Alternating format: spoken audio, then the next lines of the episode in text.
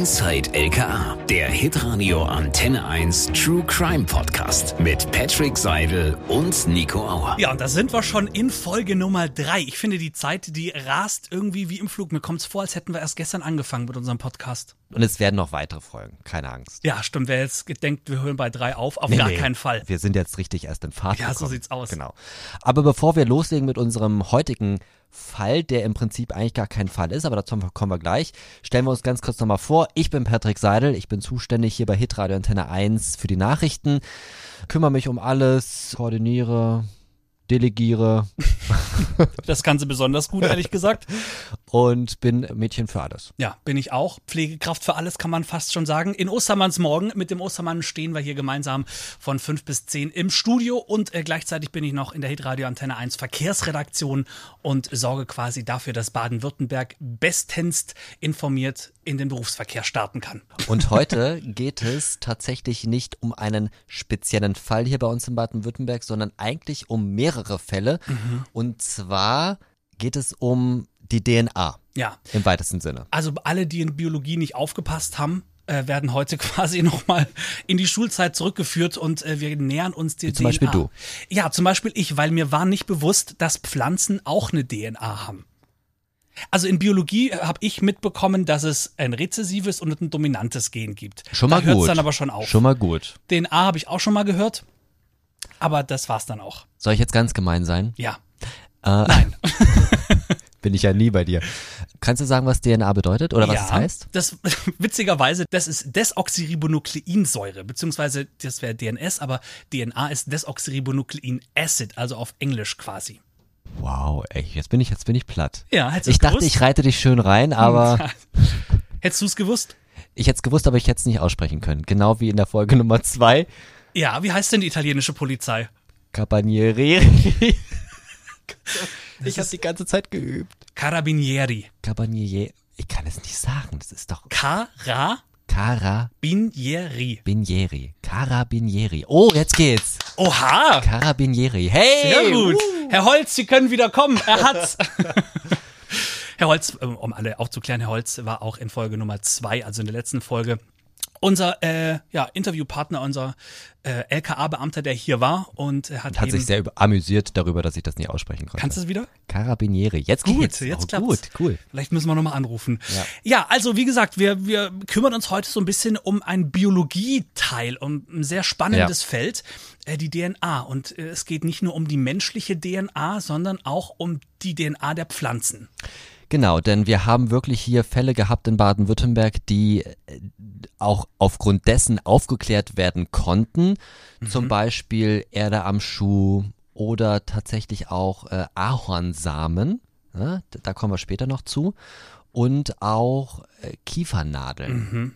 Die haben dazu geführt, dass Täter tatsächlich dingfest gemacht werden konnten. Also wirklich spannendes Thema. Wir gucken sozusagen heute mit der äh, entsprechenden LKA-Beamtin ins Mikroskop des Labores des Landeskriminalamtes Baden-Württemberg. Ich habe sogar einen Mikroskopführerschein, fällt mir da gerade ein. Man braucht einen Mikroskopführerschein? Ja, das haben wir in der fünften Klasse gemacht. Vielleicht finde ich ihn noch. In der vierten Klasse hatten wir den, den Fahrradführerschein, in der fünften den Mikroskopführerschein und seit der siebten bin ich auch stolzer Besitzer eines Bohrmaschinenführerscheins.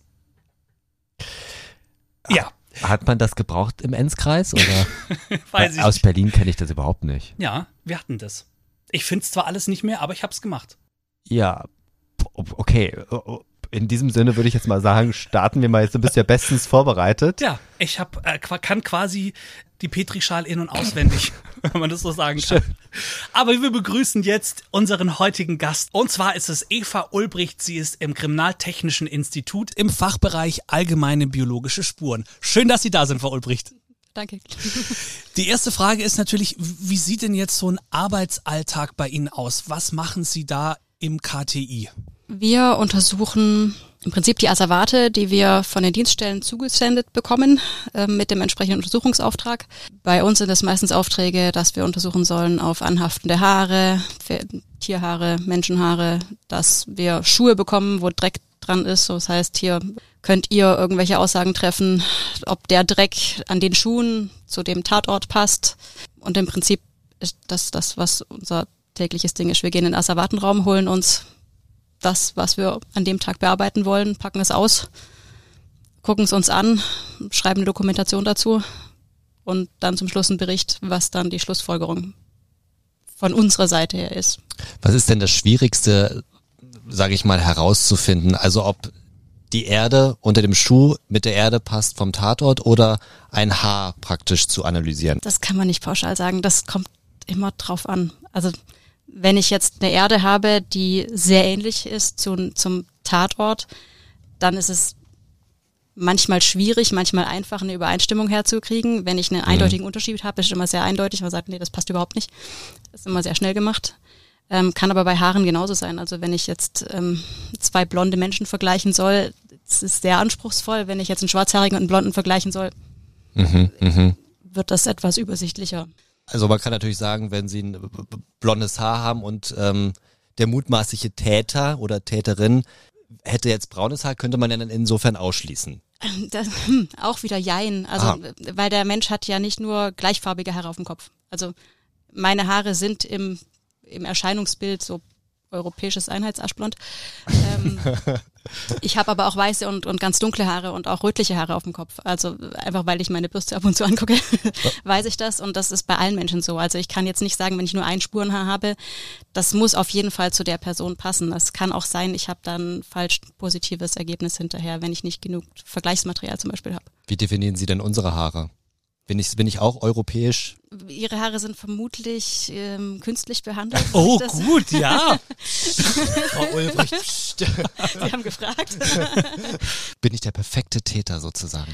Nee, nicht unbedingt. Also im Gegenteil, eigentlich künstlich behandelte Sachen sind eigentlich ganz cool. Also die sind eigentlich sehr eindeutige Merkmale. Das wäre jetzt tatsächlich eine nächste Frage. Wenn wir schon bei den Haaren sind, mal angenommen, wir haben einen Tatort und Sie finden da ein Haar, das schwarz ist. Mhm. Und äh, der Täter färbt sich die Haare irgendwie, macht sie auf Wasserstoffblond und lässt sich im Zweifel noch eine Dauerwelle reinknallen. Ist es dann trotzdem für Sie noch einfach machbar, den Vergleich da herzustellen oder ist es Teilweise. Schwierig. Also haben wir schon hingekriegt, ja, geht, ähm, kommt dann aber aufs Vergleichsmaterial an. Also das kommt dann darauf an, ob die Dienststelle eine ausreichend große Stichprobe vom Kopf des Tatverdächtigen genommen hat oder ob ich halt, manchmal bekomme ich einen Vergleichshaar, wird dann schwierig. Mhm, ähm, und mhm. wenn ich halt eine ausreichend große Stichprobe habe, also von allen Stellen des Kopfes ausreichend viele Haare, ähm, die auch ausgezupft sind, also nicht nur abgeschnitten, sondern auch ausgezupft. Dann habe ich manchmal auch äh, Bereiche, die noch Naturfarben sind, obwohl der Rest gefärbt aussieht. Mhm. Und den Bereich kann man dann versuchen zu vergleichen und dann kann es passieren, dass man eine Übereinstimmung hinkriegt. Es kommt aber immer auf den Fall an. Also ich stelle mir das unheimlich schwierig vor, um ehrlich zu sein. Also Sie sitzen da ja in Ihrem Labor und haben da nur ein Haar. Mhm. Das ist ja wirklich Sisyphus-Arbeit. Teilweise ja, ja. Aber das ist unsere Arbeit. Das, dafür sind wir eingestellt. Mhm, mh. Sie hatten anfangs gesagt, als ich Sie nach Ihrem äh, Arbeitsablauf gefragt habe, Sie gehen morgens in die Asservatenkammer und mhm. äh, holen sich dann da quasi das Asservat, was Sie jetzt gerade für diesen Fall benutzen. Mhm. Wie, wie kann ich mir das vorstellen? Sie, Sie holen das, wissen, wo es liegt und was, was ist, was haben, was haben Sie denn voraus für Infos? Haben Sie da die ganze Ermittlerakte oder wie kann ich mir das vorstellen? Oder haben Sie einfach ein Haar und Sie müssen jetzt, oder wenn wir jetzt gerade bei den Haaren sind, bleiben wir da, ähm, haben da ein Haar und äh, dann heißt es, passt es zum Tatort oder wie kann ich mir das vorstellen? Wie lautet da der Arbeitsauftrag? Also wir bekommen eine Akte am Anfang. Da ist ein Untersuchungsauftrag drin. Also wir mhm. arbeiten nicht ins Blaue hinein, sondern wir haben immer einen konkreten Auftrag. Einen Auftrag, ein Oberteil nach Haaren abzusuchen, ein Haar, das wir ah. schon einzeln eingesendet bekommen haben, abzugleichen mit was anderem, ähm, ein Haar zu bewerten, ob es für die DNA-Analyse geeignet wäre. Ähm, und dann habe ich einen konkreten Auftrag und mit dem konkreten Auftrag hole ich mir das Asservat und schaue es an. Was mich natürlich jetzt interessieren würde, wie sieht's denn in so einer Asservatenkammer aus? Ist es so im Fernsehen, wie man das sieht, so, so ganz toll beleuchtet und einer sitzt da und wartet, bis irgendjemand vorbeikommt? Oder wie, wie sieht es bei Ihnen da aus? Im Prinzip ein Raum mit Regalen und ganz vielen Kartons drin. Ah, okay. Also nichts toll beleuchtet, keine dramatische Musik, die im Hintergrund läuft. Weißt, ja, also nein. Und jetzt kommen wir, glaube ich, mal so ein bisschen auf mehr als nur Haare? Weil ich habe gelesen, es gab einen recht Wobei- spektakulären, oder ja? Warte mal, ich muss noch mal ganz kurz unterbrechen, weil die Fragen haben Sie, haben Sie noch nicht beantwortet. Und zwar, ob Sie schon im Vorfeld wissen, um was es geht. Also Sie ja, kriegen, also meistens, meistens. Also manchmal steht nur drin, wir beziehen, nehmen Bezug auf Sachverhalt XY, dann ist es ein bisschen schwierig. Wir haben gerne einen, einen Sachverhalt, damit wir wissen, um was geht's. Also wenn ich zum Beispiel bewerten soll, ob eine Pflanze vom Tatort stammen kann, dann Mhm. ist es für mich geschickt zu wissen, der Tatort sieht so und so aus. Mhm, Weil mhm. wenn ich da eine Sumpfpflanze habe und der Tatort ist aber ein Trockengebiet, dann, äh, dann passt irgendwas nicht. Ähm, deshalb wissen wir gerne, was sind so die generellen Umstände, also um was geht es prinzipiell. Ähm, das kommt aber auf die Dienststelle drauf an, wie viel die reinschreibt in den Auftrag. Also es können mal Ah. fünf Sätze sein, das kann auch mal zwei Seiten sein. Im Zweifelsfall können wir nachfragen natürlich, da ist ja auch meine Telefonnummer drauf, ähm, wo man dann im Zweifelsfall anrufen könnte. aber fragen. gehen Sie dann auch selbst mal zu dem Tatort hin? Also wenn jetzt zum Beispiel eine Dienststelle ist, ähm, die halt weniger auskunftsfreudig ist, wo Sie sagen, boah, jetzt will ich auch nicht hinterher telefonieren, habe schon das fünfte Mal angerufen, ähm, jetzt fahre ich selbst mal hin. Machen wir auch, aber selten. Mhm. Also wir kriegen eigentlich die Sachen in der Tüte oder im Karton geliefert und arbeiten das ab, was wir geliefert bekommen haben. Mhm.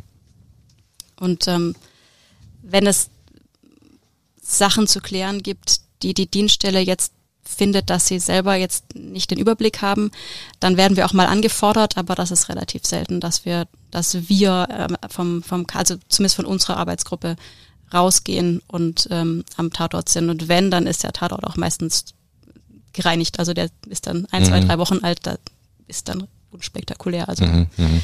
ähm, große Tatortarbeit haben wir in dem Sinne meistens nicht. Mhm.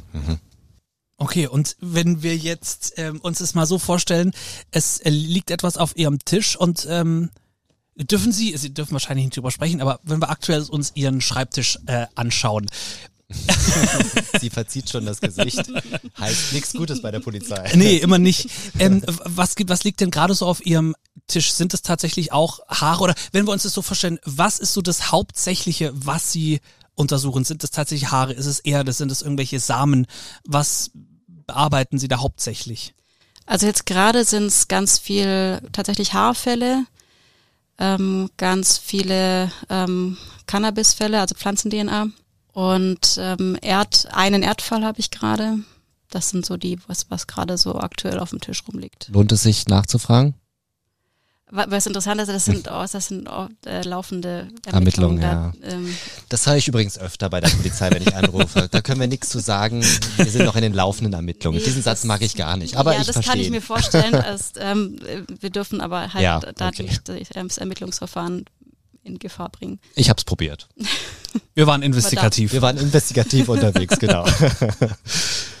ähm, aber trotzdem, also äh, wie viele Fälle landen denn so pro Jahr oder machen wir einfach mal pro Tag ähm, auf Tag. Ihrem Tisch? Kann man das sagen oder ist es unterschiedlich? Das ist unterschiedlich. Also wir haben tatsächlich manchmal eine Sommerpause Ach, ehrlich? oder auch mal über Weihnachten passiert manchmal ziemlich viel. Also Mhm. Kollege hat schon mal gesagt, an Weihnachten drehen die Leute alle durch. Ach ja. Das kann mal phasenweise sein, dass es ganz viele Sachen sind und mal, dass mal eine Pause ist. Und wir sind ja auch drei Sachverständige. Also jeder bekommt quasi, jeder hat eine Woche Eingang und bekommt dann alle Fälle von der Woche.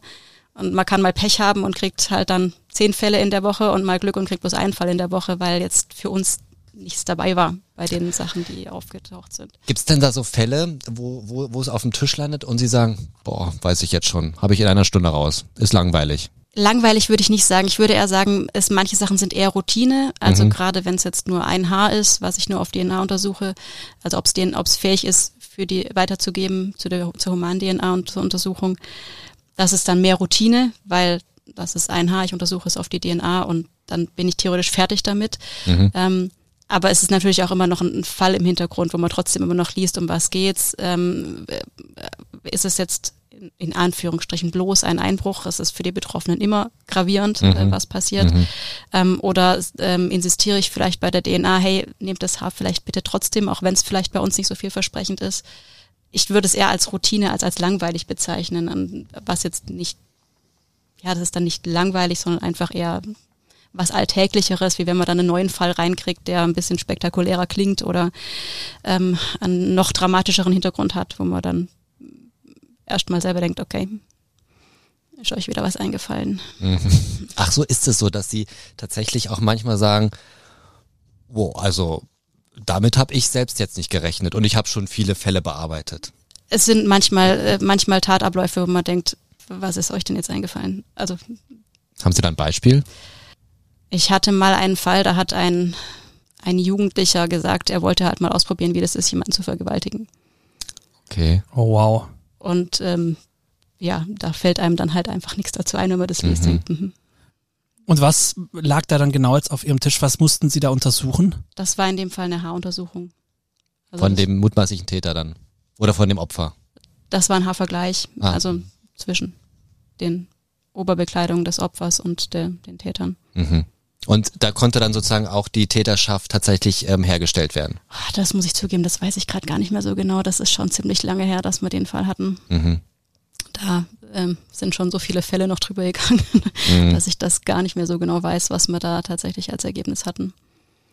Sie haben ja auch gerade gesagt, Ihr Kollege hat gesagt, ähm, über Weihnachten drehen die Leute durch. Mhm. Wie können wir uns denn das verstehen? Also was bedeutet denn das? Eigentlich bloß, dass die Zahl an Fällen zunimmt, wo, Mhm. wo man w- w- was, warum habt ihr das im Sommer nicht gemacht? Hätte, Mhm. hätte da auch Zeit gehabt. Nee, äh, klingt jetzt blöd. Ähm, ja, dass einfach viel, dass man das Gefühl hat, plötzlich passiert in, in zwei, drei Wochen viel mehr als die Wochen davor. Mhm. Und plötzlich haben wir noch eine Messerstecherei und noch, ein, noch ein, eine Schießerei und noch eine Schlägerei und äh, noch ein Einbruch. Denkst du, seid ihr jetzt, was ist denn jetzt? Seid ihr unter Weihnachtsstress? Was ich mich gefragt habe, es gibt ja natürlich immer in so in so Berufen Dinge, die man unbedingt mal erleben möchte. Gibt es auch bei Ihnen was, wo Sie sagen, boah, das würde ich, das fehlt mir irgendwie noch, das würde ich mal gern untersuchen. Finde ich bei unserem Bereich immer ein bisschen schwierig zu sagen, weil wir haben es ja viel mit wirklich dramatischen Sachen zu tun. Und ähm, ich weiß nicht, ob man sagen kann, ich lege Wert darauf, was Dramatisches zu erleben. Das ist eigentlich nicht unser Ansinnen. Unser Ansinnen ist eher zu helfen. Also zu sagen, ähm, okay, es ist jetzt schon was Blödes passiert, was Schreckliches. Jetzt können wir vielleicht zumindest irgendwas noch dazu tun, dass, dass man es besser macht, obwohl man es nicht mehr gut machen kann Mhm. dass man zumindest beitragen kann, dass man hinterher weiß, warum denn und was denn passiert ist. Und ähm, deshalb würde ich jetzt nicht sagen, dass irgendjemand von uns Wert drauf legt, irgendwas Besonderes zu erleben. Mhm. Also es gibt immer mal wieder so spezielle Sachen, die man, die, die, die dann passieren, weil man mit einem speziellen Fall betraut ist, wo man irgendwie in einem spektakulären Waldgebiet oder sowas nachher äh, Spuren sichern gehen darf oder ähm, dann mal ähm, irgendwo in, ins Ausland fliegen soll, zum irgendwie nochmal mit Kollegen nochmal irgendwas absprechen. Das sind aber eher so Sachen, die sich so ergeben, die dann schon auch besonders sind, aber würde nicht sagen, dass irgendjemand von uns sich wünscht, irgendwas Spektakuläres zu erleben, weil spektakulär würde ja dann schon auch bedeuten, dass es was für jemand anderes sehr Dramatisches bedeutet. Mhm. Und das kann ich mir nicht vorstellen, dass irgendeiner von uns sich das wünscht. Ich habe es Ihren Vor-Podcast-Gästen schon gefragt, weil ähm, jetzt nehmen wir vielleicht nochmal den Fall, den sie gerade gesagt hat mit dem jungen Mann, der gesagt hat, er wollte mal jemanden vergewaltigen. Das ist ja schon eine krasse Aussage. Wie, wie gehen Sie denn mit sowas dann auch um? Also nehmen Sie sowas mit nach Hause, weil ich, ich, ich, also ich als Person würde das sagen, boah, das beschäftigt mich jetzt noch, weiß ich nicht, wahrscheinlich drei Tage und muss darüber nachdenken und nimm das mit nach Hause. Ich meine, mir tut's ja manchmal hier schon schwer, wenn ich gewisse Kriminalfälle ähm, auf den Tisch bekomme. Das ist ja meistens dann schon weiter, als wenn Sie da sozusagen dran sind. Da muss ich dann auch schon manchmal schlucken und ähm, brauche so ein bisschen meinen Ausgleich. Wie ist es denn bei Ihnen? Wir reden ganz viel unter, also die Kollegen untereinander dann drüber, wenn man irgendwas bekommt, wo man dann kann man zum Kollegen gehen und sagen, hey, guck mal, hast du schon, hast du den auch den Fall? Also häufig haben wir, weil wir so eine Hybrid-Fachgruppe sind, also allgemeine biologische Spuren und Textilspuren. Ähm, wir haben häufig die gleichen Asservate und den gleichen Fall, den wir bearbeiten, sodass meistens zwei Sachverständige und zwei ähm, Mitarbeitende ähm, an dem gleichen Fall dran sind, sodass man sich auch direkt austauschen kann. So, hey, hast du es auch gelesen? Ähm, dass man drüber reden kann intern, was finde ich schon sehr hilft.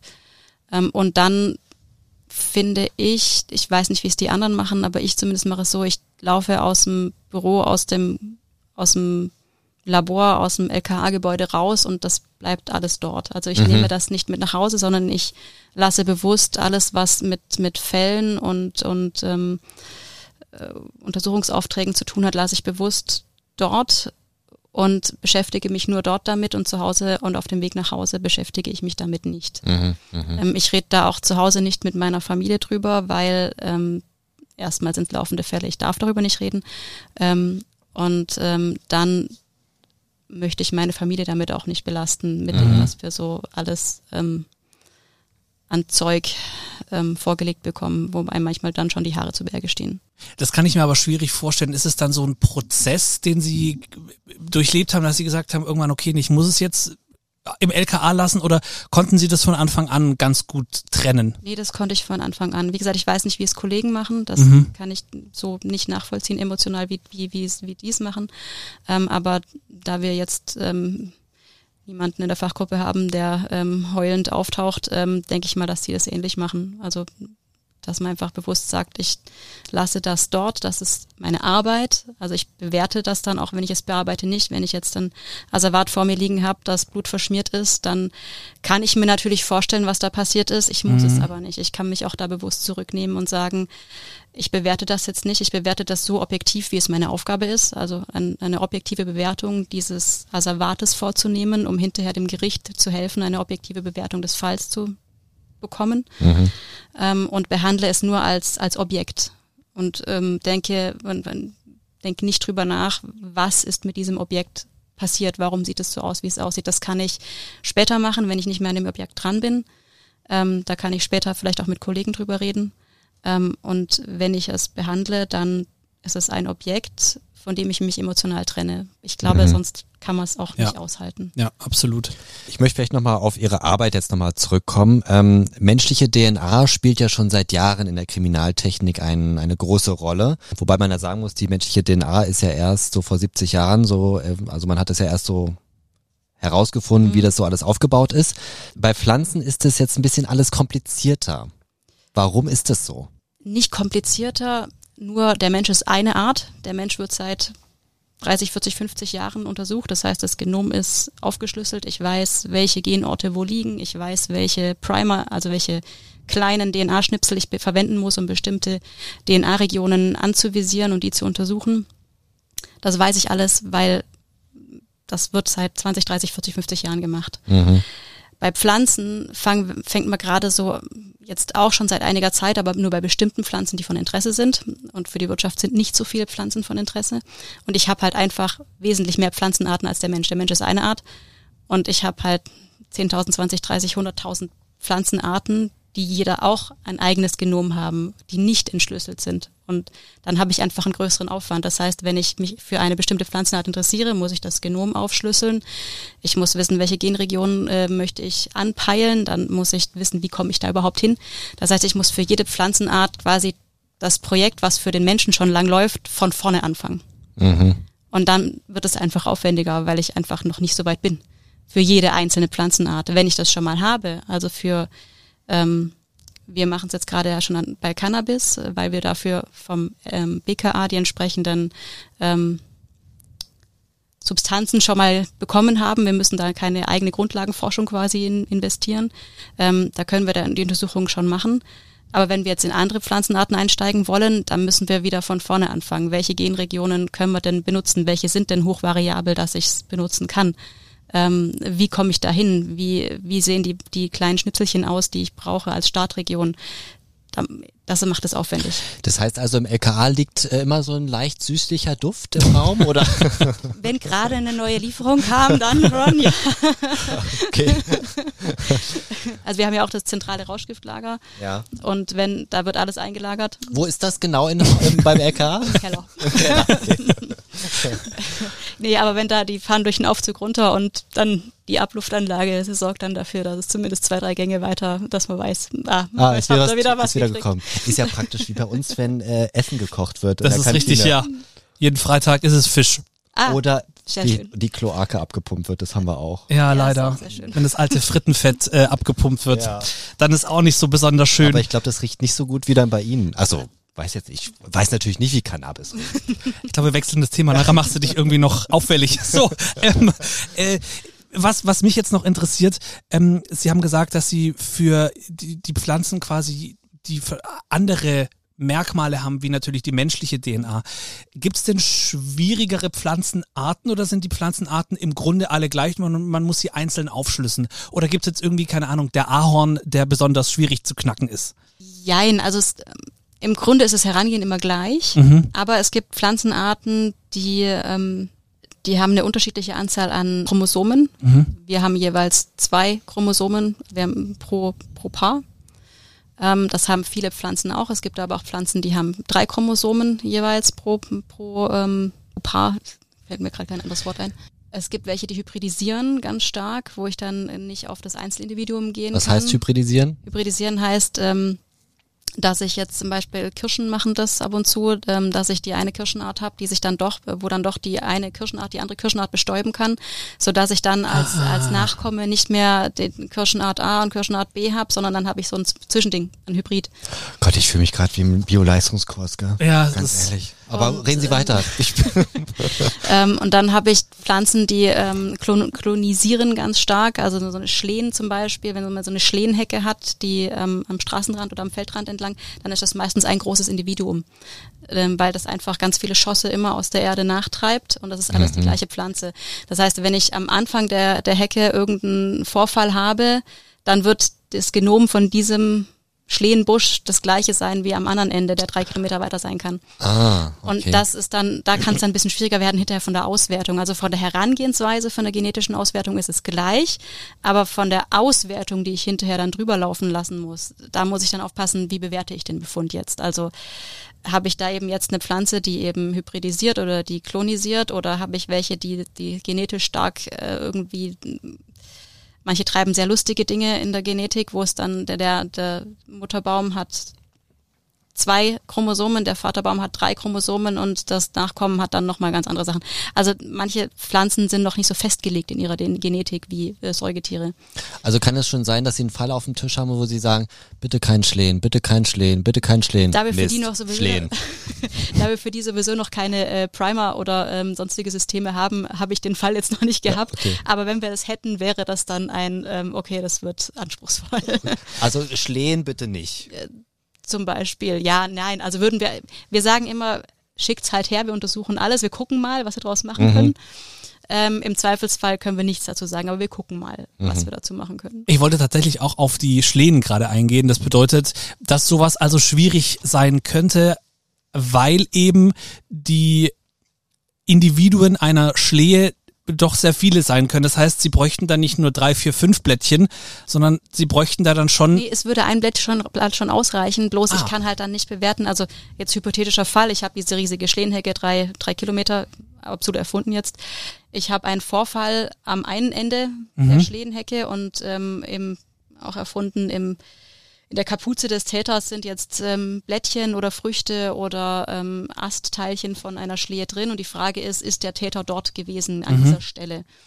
Dann habe ich hinterher den Befund, ja, okay, ähm, habe ich. Ähm, die, es war diese Schlehe, aber dadurch, dass diese ganze Schlehenhecke ja den gleiche, das gleiche Genom hat, weil es ja die gleiche, das gleiche Individuum ist, kann ich trotzdem nicht sagen, er war dort an diesem einen Ende, wo der Vorfall war. Er kann auch drei Kilometer weiter gewesen sein. Und dann habe ich ja wieder keinen Beweiswert, weil wenn er drei Ja. Kilometer weiter war, war er ja nicht am eigentlichen Tatort. Okay. Also dann ist einfach die Bewertung vom Befund wird dann schwierig. Was war denn so der anspruchsvollste und zeitintensivste Fall, den Sie auf dem Tisch hatten? Eine Schlehe war es ja scheinbar nicht. Nee, war es nicht, nee. Könnte ich mich jetzt nicht entscheiden. Es gibt viele Sachen, die, die zeitintensiv sind. Nennen Sie mal einen, einen spannenden. Ähm, für uns, für uns natürlich spannend. Sie denken sich wahrscheinlich, naja, gut, okay. Also so Erduntersuchungen können immer sehr anspruchsvoll und sehr langwierig sein, weil ähm, wir die Proben aufwendig aufbereiten müssen teilweise, weil wir ja auch äh, dann die den Dreck aus den Schuhsohlen kratzen, was da auch mal einen ganzen Tag dauern kann, wenn ich einfach vorsichtig so einen so einen Block Dreck aus dem aus einer Schuhsohle löse, weil ich das einfach vorsichtig machen muss, damit ich sehen kann, ähm, sind da mehrere Erden übereinander, kann ich die eventuell trennen. Wenn ich versuche, sie zu trennen, muss ich noch vorsichtiger vorgehen. Das kann was sehr Aufwendiges sein. Ein Haarvergleich kann auch sehr aufwendig sein. Ich hatte einmal einen, da habe ich, das waren gerade auch gefärbte Haare äh, im, im Vergleichsmaterial. Das Spurenmaterial war aber Naturfarben und ähm, der Wurzelbereich war, gen, so, war ein halber Zentimeter, der war noch Naturfarben, weil die Haare eben auch ausgerupft waren. Und es gibt immer so einen Bereich vom Haar, der steckt noch in der Kopfhaut, der mhm. wird vom Färbemittel nicht erreicht. Also egal wie viel Blondierung oder sonstiges ich draufhaue, ich habe immer noch, wenn ich das Haar ausrupfe, so einen ganz winzigen Bereich ähm, Naturfarben. Und dann haben wir versucht, eben über diesen winzigen naturfarbenen Bereich mit dem naturfarbenen Spurenhaar einen Haarvergleich ah. zu, äh, zu, zu machen, ähm, was halt auch aufwendiger ist, wie wenn ich einfach in der gesamten Länge das Haar bewerten kann. Ähm, das ist auch was, was länger dauert, aufwendig ist, weil wir die Haare dann einzeln auf Objektträger kleben, die Spurenhaare einzeln dazulegen, wieder in ein anderes Präparat legen, um zu vergleichen, passt das morphologisch. Ähm, das ist einfach vom, vom Tun her dann aufwendig. Memo an mich. Es bringt nichts, die Haare zu Ich muss dazu sagen, ich habe jetzt, ich habe mir richtige Blondierung reingehauen. Du bist also der Friseur, die Friseurin. Aber es sieht gut aus. Ach, du kannst auf. es tragen. Und gibt es einen Fall, an den Sie oder den Sie uns verraten können, der Sie tatsächlich auch wirklich bewegt hat? Wo Sie gesagt, wo Sie bei, bei, den, bei der Arbeit sich gedacht haben, boah, wir hatten ja zum Beispiel, das war für uns, ich nehme das immer so ein bisschen als, mhm. als äh, Maßstab, der Zementmord in äh, Rommelshausen, der für uns natürlich an Grausamkeit, ja, nicht, an den wir noch geknabbert haben, obwohl wir eigentlich nur den Podcast aufgezeichnet haben, aber man war irgendwie so dabei, dass man sich gedacht hat. Fast, ja. Ja. Was ist da, was ist da passiert? Also es gibt schon einige Fälle, die, die, ein, die uns sehr ähm, mitnehmen, mitbewegen. Ähm, ich weiß aber nicht, ob die schon verhandelt sind. Von daher würde ich da jetzt ungern was drüber verlieren.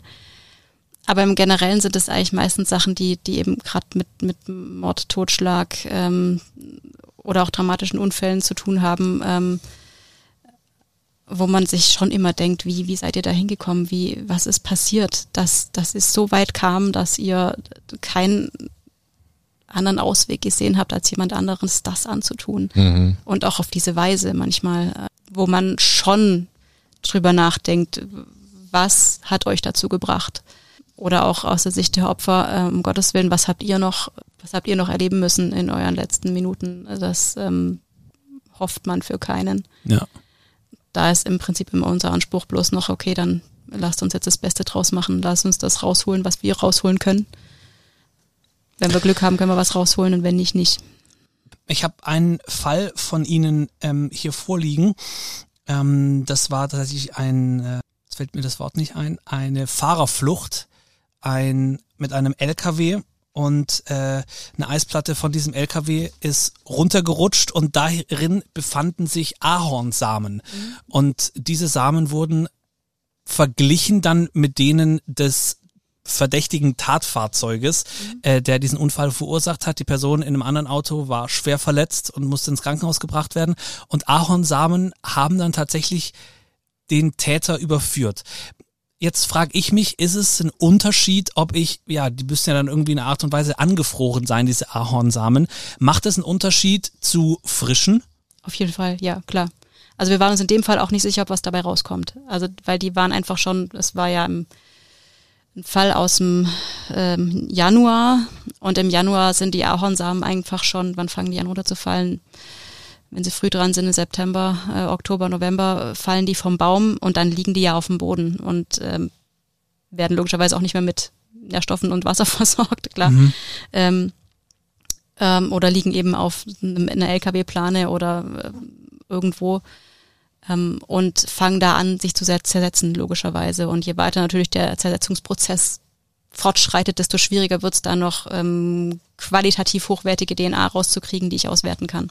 Also kann man sagen, dieser Fall war dann, war dann tatsächlich einer der schwierigeren oder waren, war die Substanz oder die, die Qualität der Ahornsamen noch also in dem Fall haben wir die DNA-Analyse ja nicht selber gemacht, die haben wir ja weitergegeben an das, jetzt inzwischen heißt es, muss ich aber selber kurz nachgucken, Bayerisches Amt für Waldgenetik heißt inzwischen. Davor mhm. hieß Bayerisches Amt für forstliche Saat- und Pflanzenzucht. Die haben für sehr viele Bäume ähm, eine genetische Datenbank, also die mhm. genetische Grundlage und können für ganz viele Bäume äh, genetische Analysen fahren, Individualabgleiche. Das hatten wir damals weitergegeben eben an das ähm, Bayerische Institut für Waldgenetik, äh, Bayerisches Amt für Waldgenetik. Ja, genau, Bayerisches Bayerisches Amt für Waldgenetik. Waldgenetik. Und die haben die Untersuchung da äh, damals gemacht, also die eigentliche DNA-Analyse.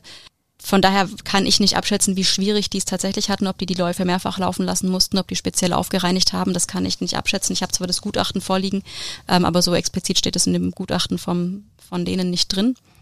Sie konnten aber letztendlich eine Zuordnung vornehmen, also von dem von dem Samenflügelchen. Also ich kann ja vom Samen auch nicht das Gesamte nehmen, sondern ich, ähm, weil der Embryo ist ja genetisch unterschiedlich zur Muttermaterial. Mhm.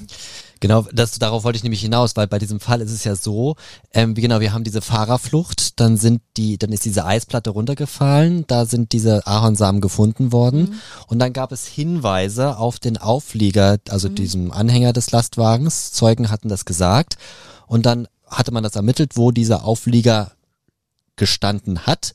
Und der stand halt eine relativ lange Zeit unter eben einem ähm, Ahorn-Mutterbaum. Mhm. Und dadurch konnte man das sozusagen ähm, also man herausfinden. hat eine, eine Übereinstimmung gehabt zwischen dem Spurenmaterial aus dem aus dem Unfallfahrzeug, also weil die Eisplatte hat ja den die Windschutzscheibe durchschlagen gehabt, deshalb war der Fahrer mhm. ja auch so schwer verletzt. Und ähm, nur dadurch hatte man ja dann noch dieses Stück vom Eis, das da an der Unfallstelle im Auto, am Auto noch lag. Da war der, der eine Same drin.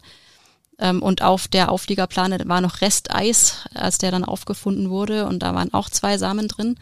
Und man hatte dann eben eine genetische Übereinstimmung zwischen diesen zwei Spuren. Das eine vom mhm. Auflieger und das andere vom Unfallfahrzeug.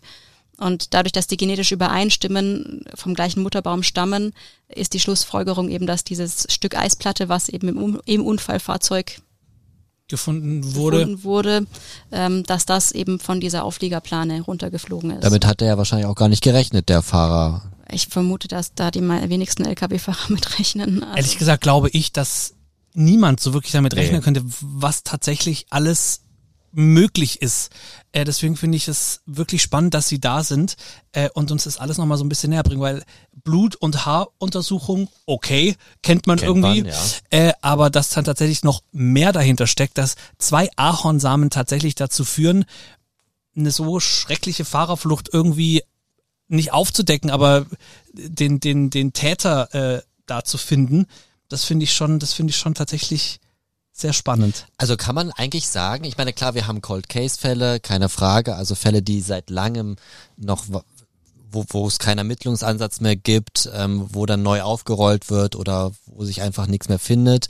Das gibt es. Aber würden Sie sagen, der, der, der Großteil der Fälle, den, den können wir klären.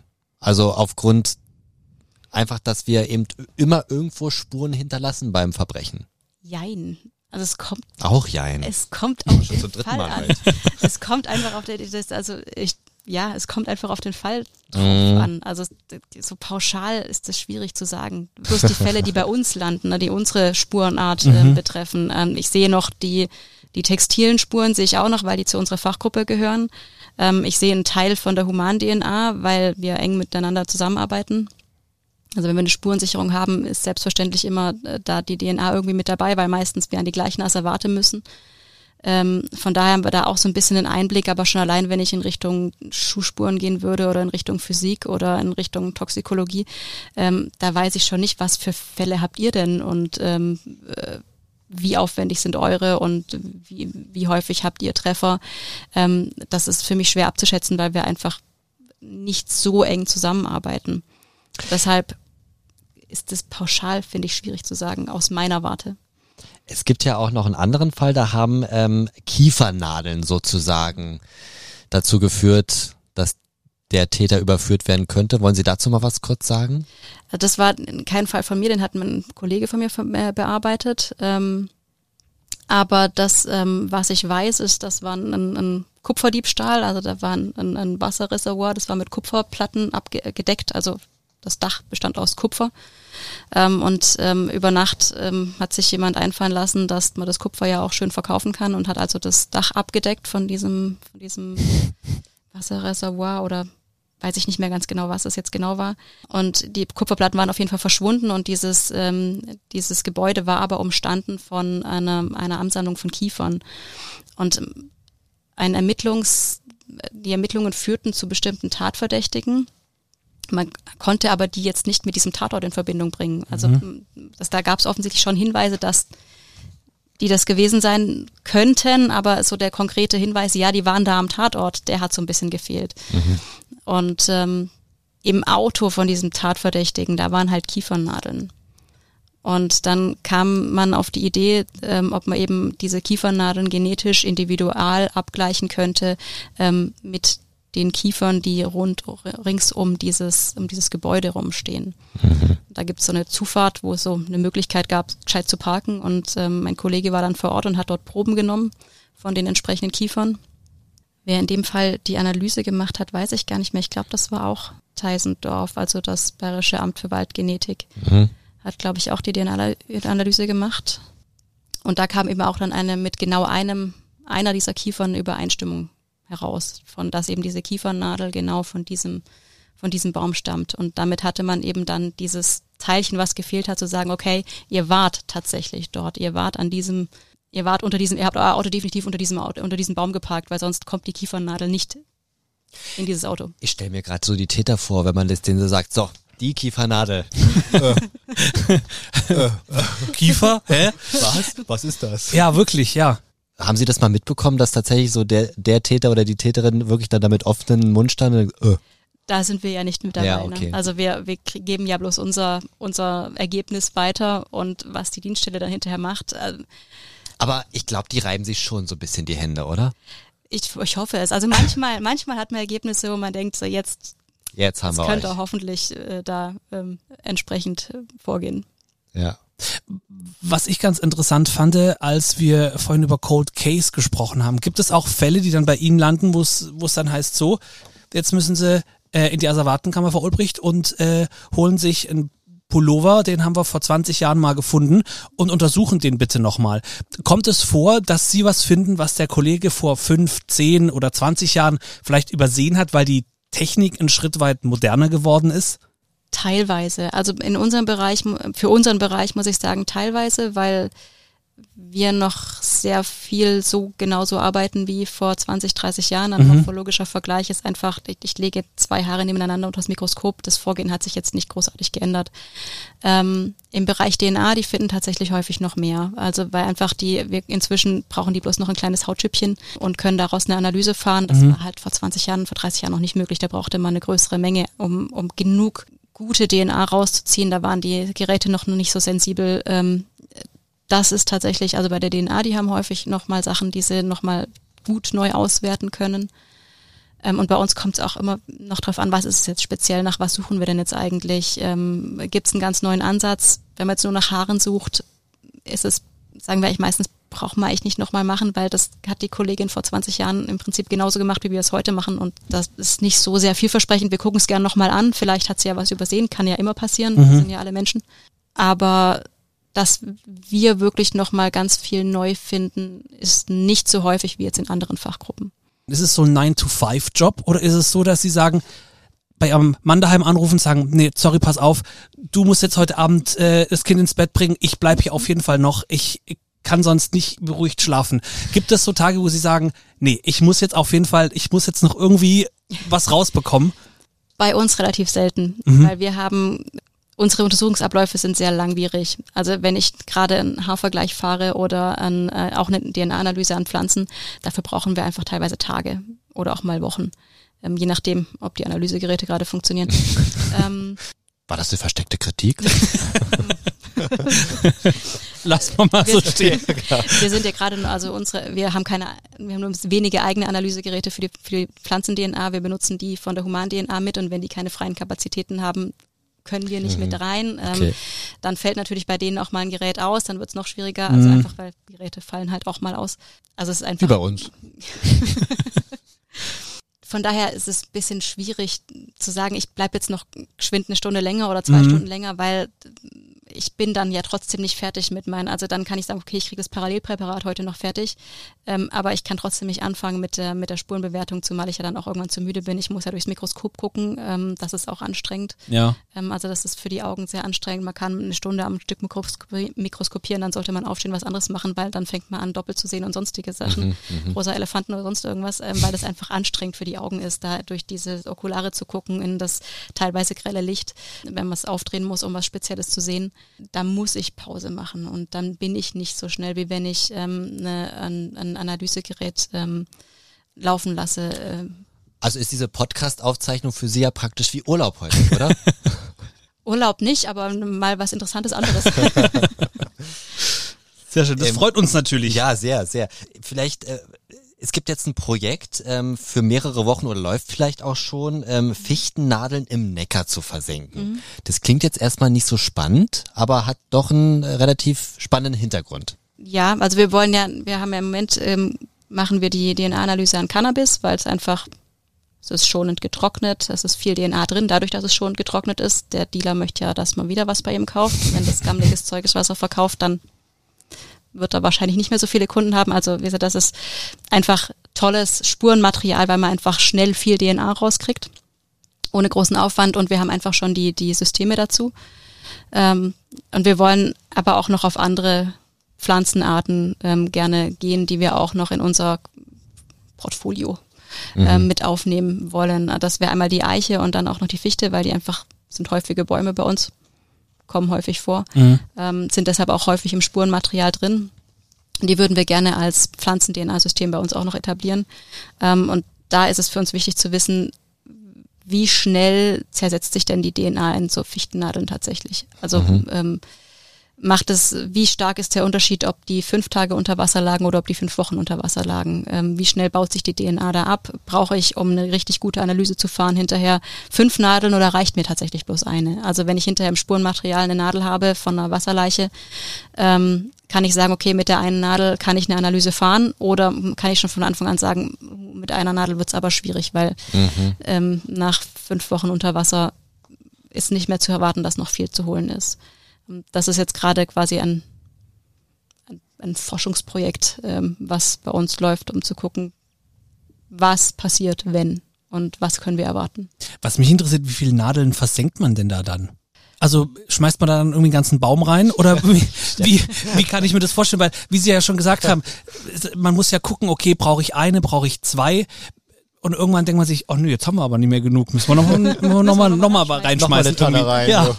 Nee, also das ist ein Projekt im Rahmen von einer Masterarbeit ähm, von einer Studierenden, die bei uns das ihre Masterarbeit quasi mitläuft, so als duales Projekt. Also ein Teil wird von der Hochschule betreut und ein Teil wird von uns mitbetreut. Und sie hat sich das, Entschuldigung, hat sich das Design ausgedacht, also das, das Studiendesign quasi, wie viele Nadeln braucht sie. Sie hat die in so Waschsäckchen verpackt Ah, ähm, quasi so als Portion und hat sich eben ausgedacht, wie viele, wie viele Probennamen habe ich vor, also wie häufig gehe ich wieder hin und hole mir die Probe raus.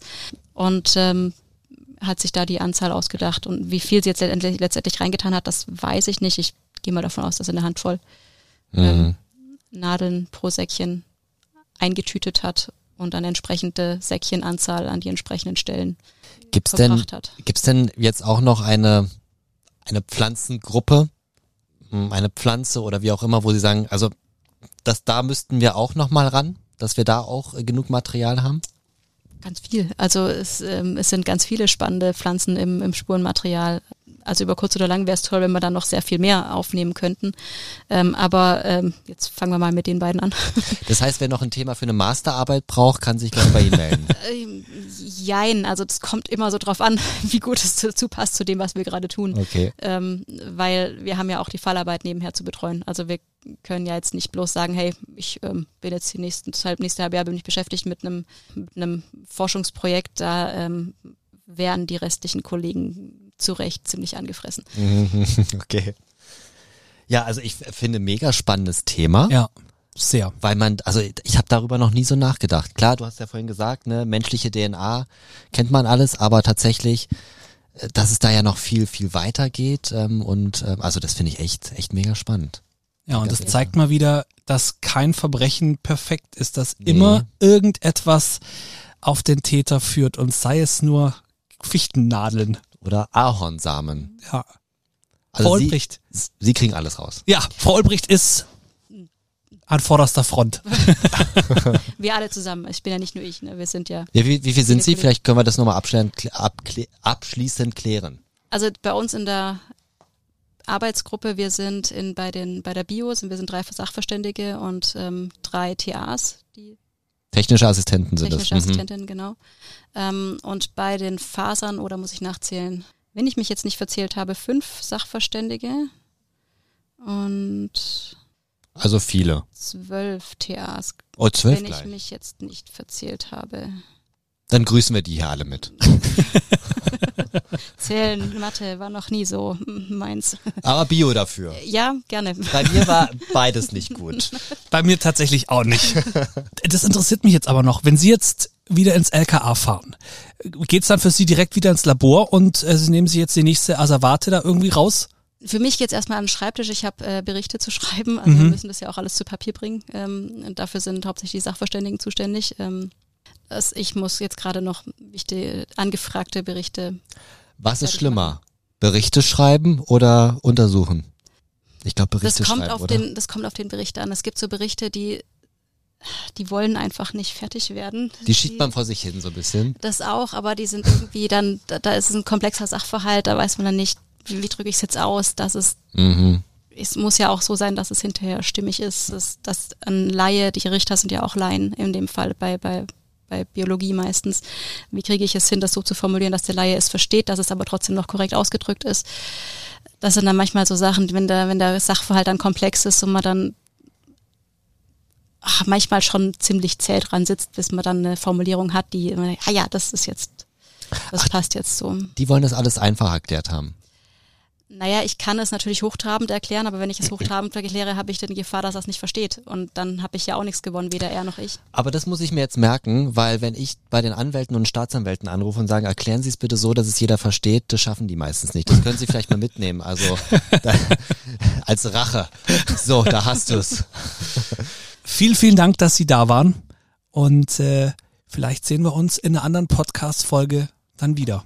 Und wenn ihr Fragen habt, Wünsche, dann äußert die. Über Social Media funktioniert das ganz einfach. Auf Instagram heißen wir inside.lka oder ihr schickt uns einfach eine Mail an inside.lka.antenne1.de. Und ansonsten, ja, hat's mich wieder sprachlos gemacht heute. Mich auch. Und ähm, wir freuen uns auf jeden Fall schon auf die nächste Folge. Und wir können sagen, ich will noch nicht so viel verraten, aber es bleibt weiter mega spannend bei uns. Jetzt hast du aber auch perfektes Ende gefunden. Ja. Also vielen Dank nochmal. Gerne. Inside LKA, der Hitradio Antenne 1 True Crime Podcast mit Patrick Seidel und Nico Auer.